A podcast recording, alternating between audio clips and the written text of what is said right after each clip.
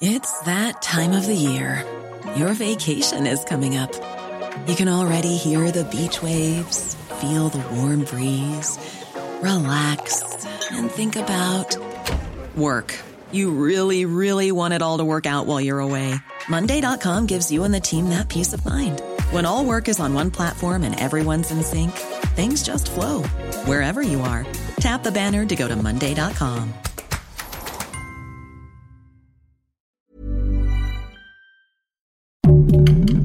Heraldo Podcast, un lugar para tus oídos. Ya estamos cada vez más cerca. La OMS ya ve la luz al final del túnel a la pandemia de coronavirus.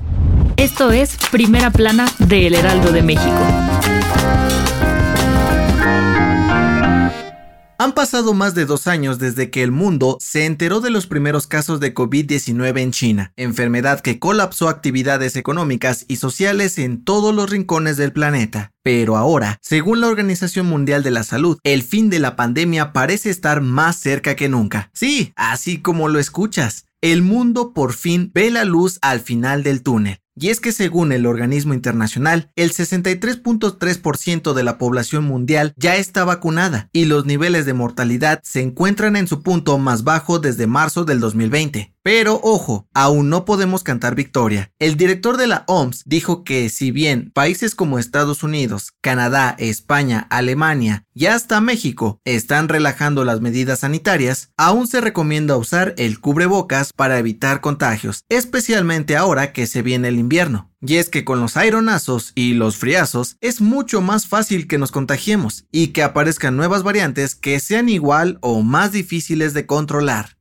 Ante esto, las autoridades sanitarias mundiales hicieron un llamado a la población en general y particularmente a grupos vulnerables a usar el cubrebocas por lo menos en lugares cerrados y con mucha gente, como oficinas, escuelas o transporte público. Según la OMS, si seguimos estas recomendaciones, la pandemia de COVID-19 podría terminar antes de lo esperado, a poner de nuestra parte. Gracias por escucharnos. Si te gusta Primera Plana y quieres seguir bien informado, síguenos en Spotify para no perderte de las noticias más importantes.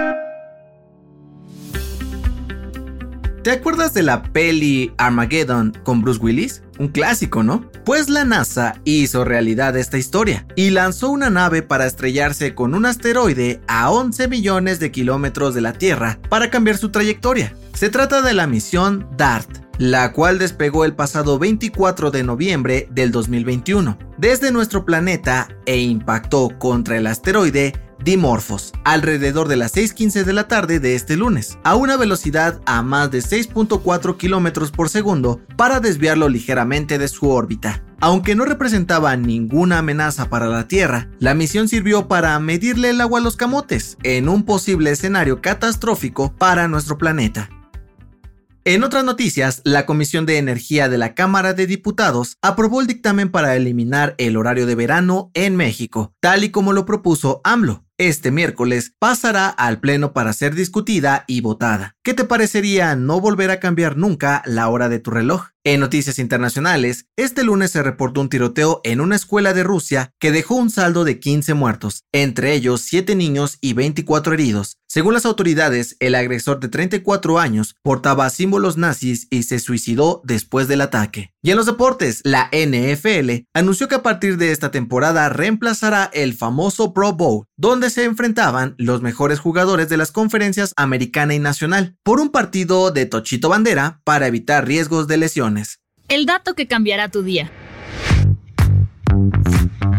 Si eres de esos godines que esperan con ansias cada quincena porque pues nada más no te rinde el dinero, seguro estás más que familiarizado con la palabra salario. Pero, ¿Sabes de dónde viene esta palabra? Pues resulta y resalta que viene de la sal. Sí, esa que usas todos los días para sazonar tus taquitos. De acuerdo con historiadores italianos, en la antigua Roma, la sal era un producto de suma importancia, tanto así que se consideraba como el oro blanco. Por ello, solían usarla para pagar por servicios o trabajos como moneda de cambio. Con el paso del tiempo, estos pagos se conocieron como salarium y se extendió por todo el mundo. Así que ya lo sabes, mejor no andes tirando la sal. Yo soy José Mata y nos escuchamos en la próxima. Esto fue Primera Plana, un podcast del Heraldo de México.